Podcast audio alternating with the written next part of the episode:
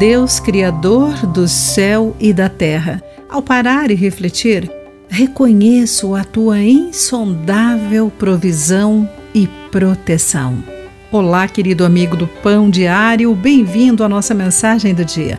Hoje vou ler o texto de John Blaze com o título Um Estilo de Vida de Louvor. A mãe de Wallace Stegner morreu aos 50 anos.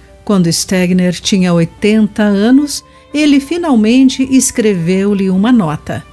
Carta tarde demais na qual ele elogiou as virtudes de uma mulher que cresceu, casou-se e criou dois filhos na dureza do início do oeste dos Estados Unidos.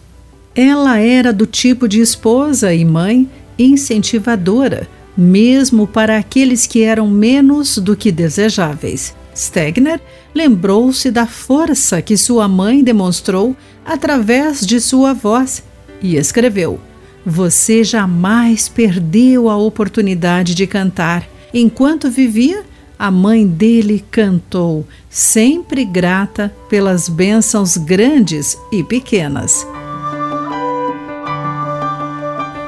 O salmista também aproveitou o tempo para cantar.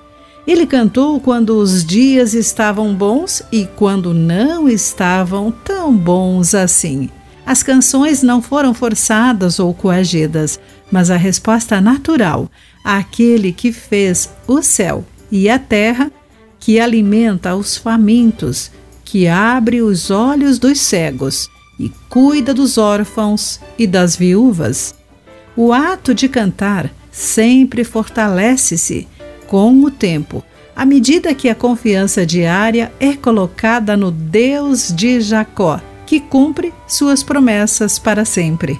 A qualidade de nossas vozes não é o objetivo final, mas sim a nossa reação à bondade e ao amparo de Deus. É um estilo de vida de louvor. Como um antigo hino diz: há um canto novo no meu ser. Harpa cristã 299. Querido amigo, como você pode render louvores a Deus regularmente? Pense nisso. Aqui foi Clarice Fogaça com a mensagem da Gera.